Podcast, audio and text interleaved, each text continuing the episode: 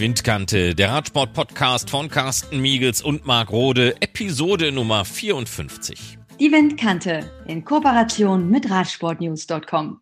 Jetzt gehen wir in die Adventszeit mit der Windkante und auch wenn die Straßenradsaison vorbei ist und die Bahnradsaison wegen der Corona-Krise kaum eine Chance hat, sich so richtig zu entwickeln, so mangelt es uns doch nicht an Themen. Wir wollen mit unserem Eurosport-Experten für den professionellen Frauenradsport, Christian Lichtenberg, auf dieses seltsame Jahr 2020 zurückblicken. Ja, was für eine Saison. 2020. Langer Lockdown und dann wurden ab August sowohl bei den Herren als auch bei den Damen so viele Rennen in die Zeit bis November reingequetscht, wie es nur ging. Einiges ist dann doch wieder ausgefallen und so wird uns Corona wohl auch 2021 weiter beschäftigen. Christian Lichtenberg. Wie blickst du denn jetzt mal ganz generell auf die Corona geprägte Saison bei den Damen zurück? Sind die Erwartungen an die World Tour Rennen, die stattfinden konnten, erfüllt worden? Es war ein interessantes und spannendes Jahr 2020. Zuerst hat man wirklich ganz lange bangen müssen, ob es denn überhaupt so ja, veranstaltet werden kann, ob die Rennen durchgezogen werden können. Ging ja dann los, so richtig in äh, Spanien mit den ersten, ja, noch unterklassigen äh, Eintagesrennen mit äh, ja, der Vor-Corona-Dominatorin Annemiek van Vleuten. Ja, und sonst haben sich auch noch andere stark präsentiert. Elisa Longo, Borghini, Anna van der Breggen, Mavi Garcia. Ja, und dann ging es in die World Tour Rennen. Auftakt hat in der Nach-Corona-Phase Strade Bianche gemacht, ohne Zuschauer, dafür mit super heißen Temperaturen. Und es war spannend, es war schön anzusehen. Es gab äh, ja gute Rennen, ging dann auch weiter mit äh, den Europameisterschaften, mit dem Rennen in Plouay, mit dem Giro Rosa La Course bei während der Tour de France hat man noch mit dabei. Ähm, ja, und dann die ganzen Frühjahrsklassiker, Lüttich, Bastogne Lüttich, den Flashballon. Leider kein Amstel Gold Race, leider auch kein Paris Roubaix, dafür Gent Wevelgem oder der Pfeil von Brabant, die drei Tage von De Panne, die Madrid äh, Seratizid Madrid Challenge. Also es gab auf jeden Fall jede Menge Rennen am Ende noch. Ist dann auch äh, ja nochmal relativ eng und relativ sportlich geworden. Tolle WM haben wir auch gesehen. So aus meiner ganz persönlichen Sicht, ich fand es ein interessantes und spannendes Jahr. Meine Erwartungen sind erfüllt worden. Wir haben äh, ja wieder gesehen, dass der Frauenradsport einen Schritt nach vorne gemacht hat. Die Frauen haben vor allem ja, sich breiter präsentiert. Es gab eine breitere Masse an Fahrerinnen, die diese absolut äh, höchste Leistungskategorie erreicht hatten. Wir haben äh, neue Gesichter gesehen, die sich äh, in den Vordergrund geschoben haben. Da denke ich zum Beispiel beim Giro Rosa an äh, Lissy Banks. Ja, okay, muss man vorsichtig sagen. Im letzten Jahr hatte sie ja schon eine Etappe gewonnen. Oder Michaela Harvey zum Beispiel. Auch wieder von der Equipe Polka, die ja, sensationell ins weiße Trikot der besten Nachwuchsfahrerin gefahren ist und damit ihre eigene Teamkollegin in den Schatten gestellt hat. Niem Fischer Black, auch eine ganz eine junge Neuseeländerin, ja, die mit Sicherheit die nächsten Jahre ganz vorne mitmischen wird. Oder aber die deutsche Liane Lippert, ja, die auch mal ganz oben angekommen ist, ganz vorne angekommen ist bei den besten Fahrerinnen der Welt. Evita Mucic, die Französin in Diensten der FDJ-Mannschaft, ja, hat sich auch äh, eine Etappe gesichert. Also wirklich viele, viele Namen, die man so vielleicht nicht auf der Rechnung haben musste die sich aber stark präsentiert haben. Und dann haben wir Fahrerinnen, die eben aus immer ihren Track Record aus den letzten Jahren ein bisschen etablieren konnten. Da denke ich zum Beispiel an jemanden wie Demi Wollering, die Holländerin, ja, die schon viele, viele ja, tolle Resultate in den letzten ein, zwei Jahren gezeigt hat, aber jetzt äh, ja mit ihrem dritten Platz bei La Course dann äh, auch beim Flash Wallon und so weiter und so fort gezeigt hat, dass sie jetzt da oben dazugehört und dass man sie bei bergigen, schweren Rennen da immer mit dazu zählen muss. Ja, und dann haben wir natürlich die, die es ohnehin schon können, von denen wir wussten, dass sie es konnten, dass sie es können. Die haben es einfach wieder bestätigt. Annemiek van Fleuten, Elisa Longo, Borghini, Anna van der Breggen, Lisa Brennauer auch wirklich, wirklich stark unterwegs gewesen. Lorena Wiebes, Jolien Dor und so weiter und so fort. Also, gutes Jahr, trotz der disruptiven Verhältnisse. so gesehen kann man sagen, ja, Haken dran, sportlich hat es gepasst. Natürlich, ein paar Rennen sind äh, zwischendrin verloren gegangen, aber ja, ich glaube, da sollte man jetzt nicht mit, äh, ja, mit dem Finger drauf zeigen oder kritisieren. Das musste man in diesem Jahr eben so akzeptieren. Haben die Damen unter dem Lockdown und dem umgestalteten Kalender mehr gelitten als die Herren? Vielleicht auch finanziell? Hm, denke nicht, dass die Frauen da per se mehr gelitten haben als die Männer. Ich glaube, das äh, hält sich die Waage. Bei den Männern hat man natürlich immer im ersten Moment den Blick nur auf die World Tour Fahrer und da auch nicht auf die zweite und dritte Kategorie. Ich denke, ja, es gab Fahrerinnen, die hatten so ihre Schwierigkeiten, genügend Renneinsätze zu sammeln.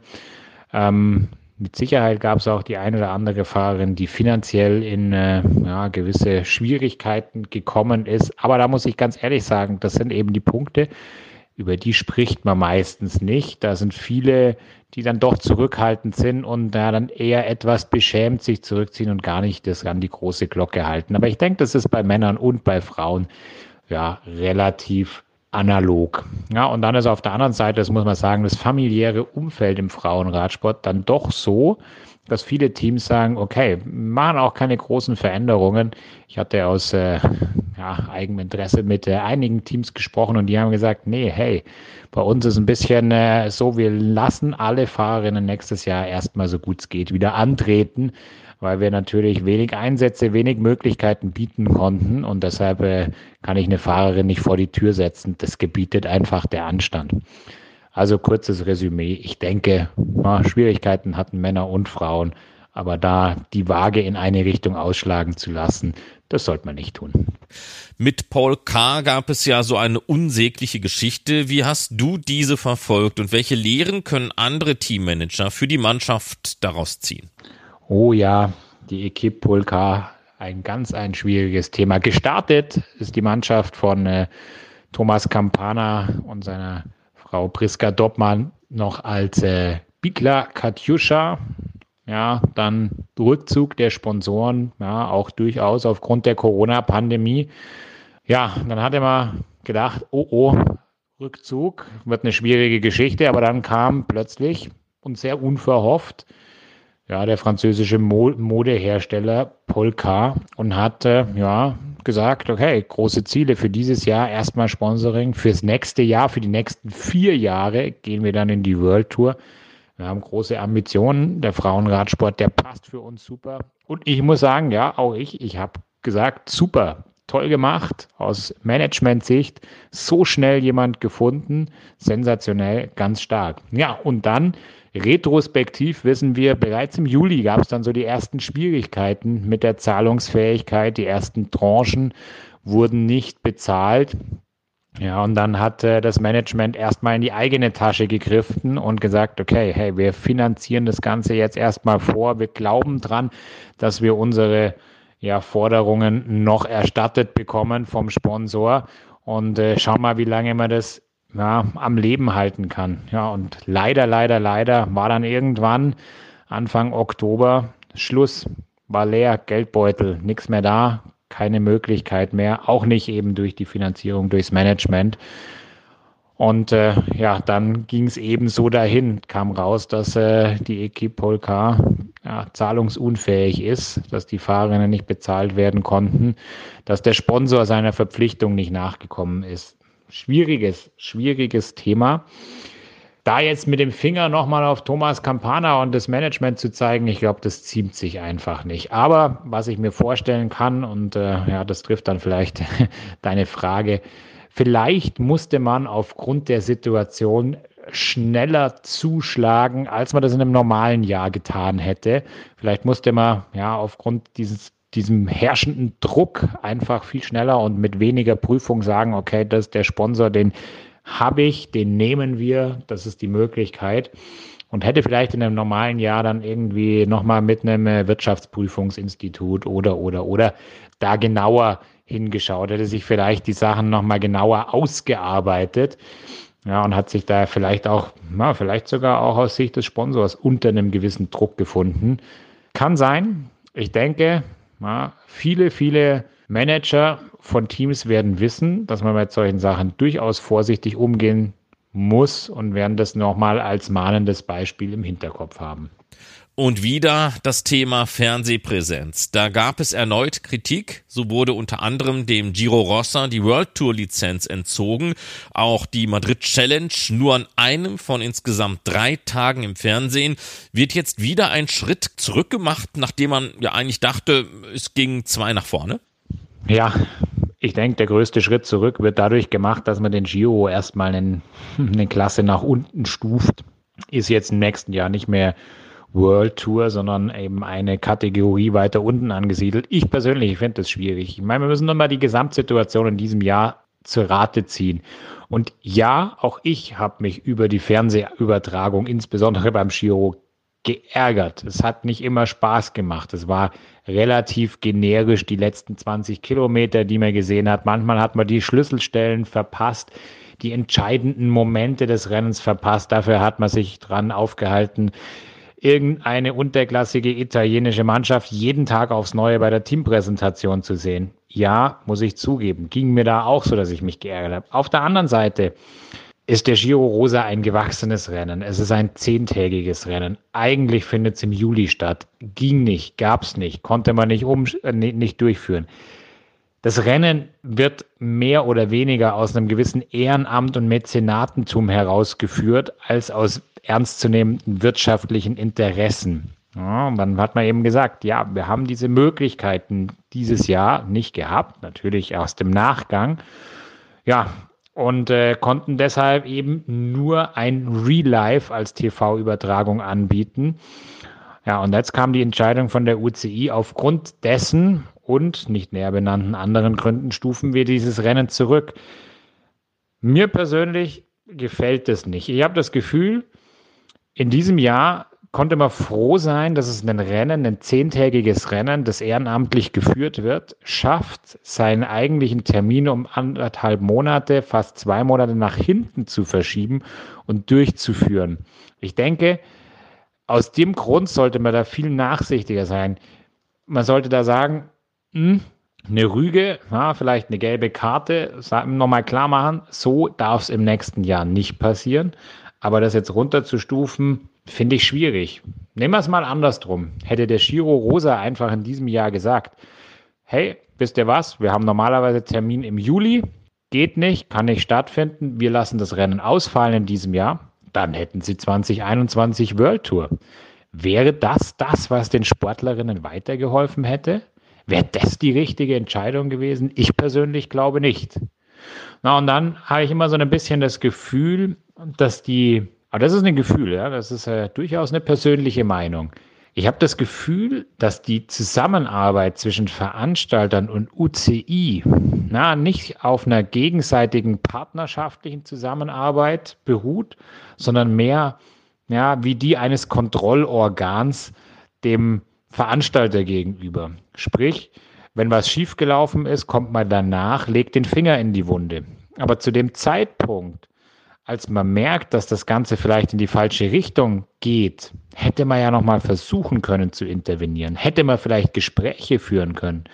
Ja, hätte man vielleicht gucken können, was man irgendwo als Unterstützung anbieten kann. Hätte man vielleicht irgendwie, ja, Finanzmittel zur Verfügung stellen können? Weiß ich nicht. Hätte man vielleicht Techniker zur Verfügung stellen können? Wurde alles gemacht, um das sicherzustellen?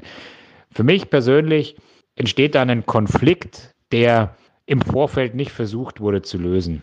Deshalb finde ich es ein bisschen schwierig. Bei der äh, Ceratizid Challenge am Ende des Jahres in Madrid, ja, da haben auch die ersten zwei Tage die TV-Übertragungen gefehlt. Ich weiß nicht, die ASO ja, als Veranstalter der Vuelta, ob die da nicht vielleicht die Möglichkeit gehabt hatten, ob man es vielleicht probiert hat. Auf der anderen Seite fehlt mir da zum Beispiel der Glauben dran, dass man eine, eine, eine, eine Veranstaltung wie die äh, Madrid Challenge am Ende nochmal runterstuft, eine Kategorie tiefer. Ich glaube, da sind einfach die generellen Interessen dem Veranstalter gegenüber größer.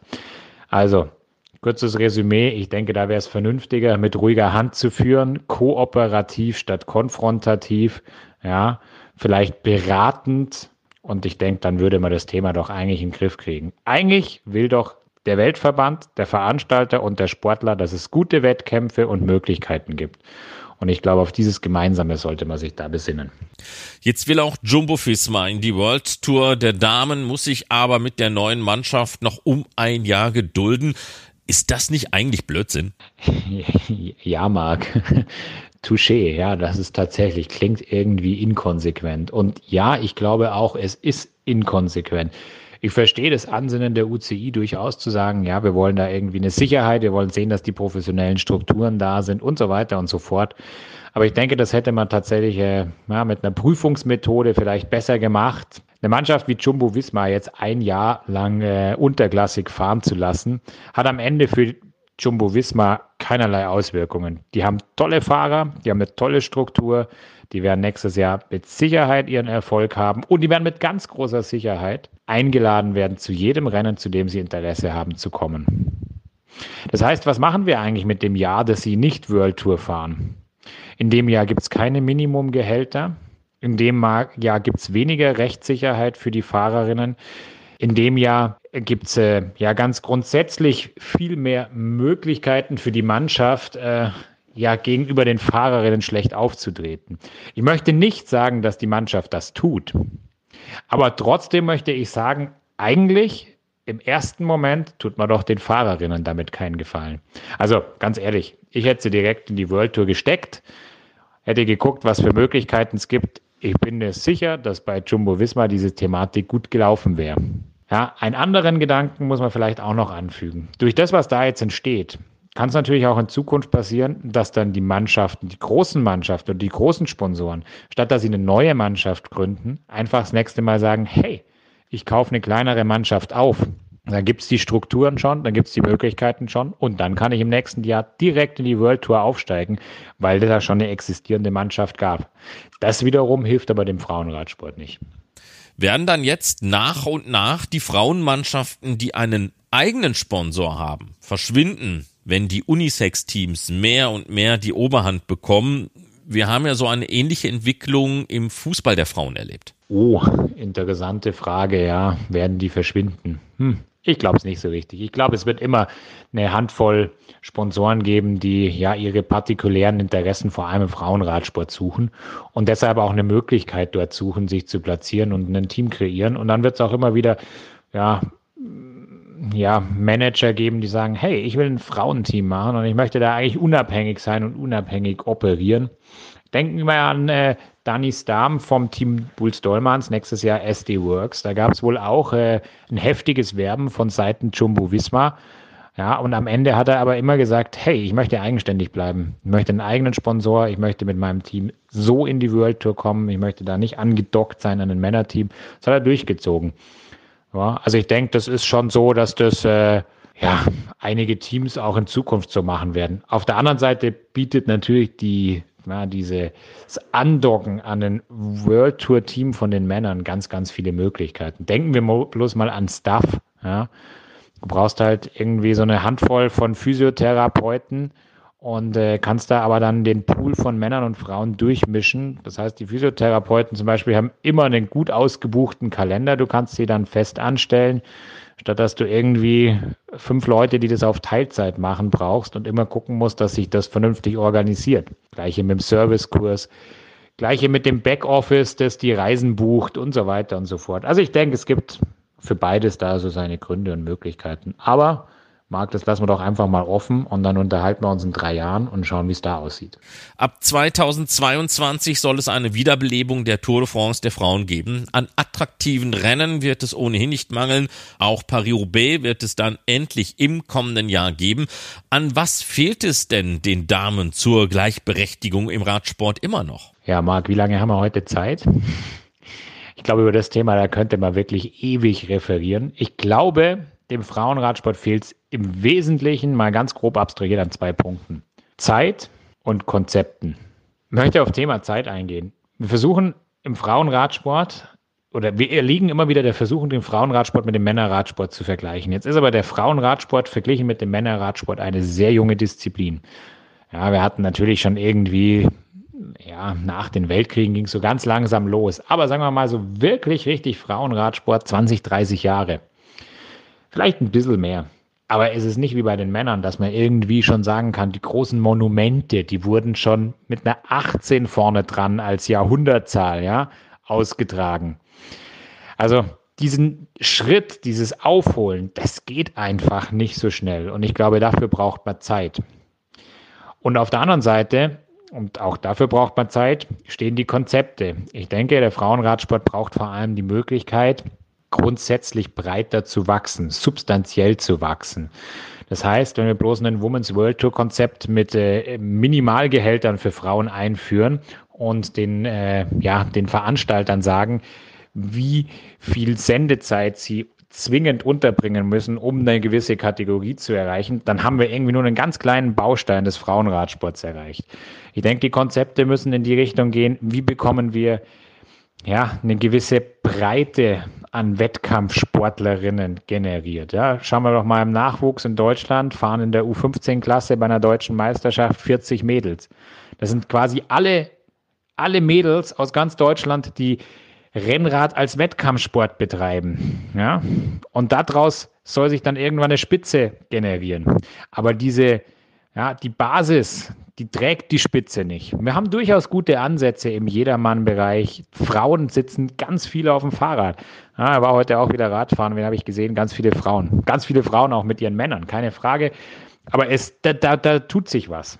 Ja, aber konzeptionell diese Bewegung ganz langsam in eine, ja, auch als Wettkampfsportbewegung zu etablieren und von unten wachsen zu lassen. Dafür fehlen ja, nachhaltige Konzepte, Konzepte, die mit viel Zeit umgesetzt werden. Und ich sage mal vorsichtig, das werden wir nicht in ein, zwei, drei Jahren schaffen. Da müssen irgendwie Jahrzehnte vergehen. Da muss man wirklich ja, diesen, diesen Wettkampfsport, Frauenradsport, Profiradsport, den muss man da planen und sukzessive denken. Ich denke, wir sehen das ganz gut. Ja, was die Briten ganz grundsätzlich aus dem Radsport gemacht haben. Die haben vor ja, ich sag mal circa 10, 12 Jahren, 15 Jahren angefangen, sich da zu überlegen, wie sie in Richtung Olympia in London diesen Sport etablieren. Und jetzt sehen wir, dass das langsam Früchte trägt, beziehungsweise wir sehen das schon seit Jahren, dass das Früchte trägt. Aber wenn wir jetzt sehen, wie viele britische Fahrer in der Weltspitze gerade unterwegs sind. Ja, ich denke an Tau Gegenhardt, der ja, der als Bub sich schon äh, Unterschriften gesammelt hat äh, von den ja, jetzt Ineos-Größen, dann sehen wir, dass da einfach ja, seit ganz vielen Jahren sukzessiv daran gearbeitet wird. Und ich denke, solche Ideen, solche Konzepte braucht eben auch der Frauenradsport, dass man da von unten was nach oben bringt, wirklich parallel dazu Medienpräsenz, Social Networking, gute Arbeit, äh, Pressearbeit, Öffentlichkeitsarbeit in den Teams, gute Rennen, guter Sport. Und äh, ja, wenn die Sachen zusammenkommen, dann wird es auch in zehn Jahren mit Sicherheit einen ganz, ganz großen Schritt weiter vorne ja, der Frauenradsport zu finden sein. Christian Lichtenberg, Eurosport Radsport-Experte für die professionellen Damenrennen. Danke dir für diese Einblicke. Und das war die 54. Ausgabe der Windkante, der Radsport-Podcast von Carsten Miegels und Marc Rode. Alle Ausgaben noch einmal zum Nachhören, die gibt es auch auf unserer Webseite windkante.org. Und da kann man uns dann auch gerne anschreiben. Euch einen schönen Start in die Adventszeit. Bleibt gesund und Glück auf. Die Windkante in Kooperation mit Radsportnews.com.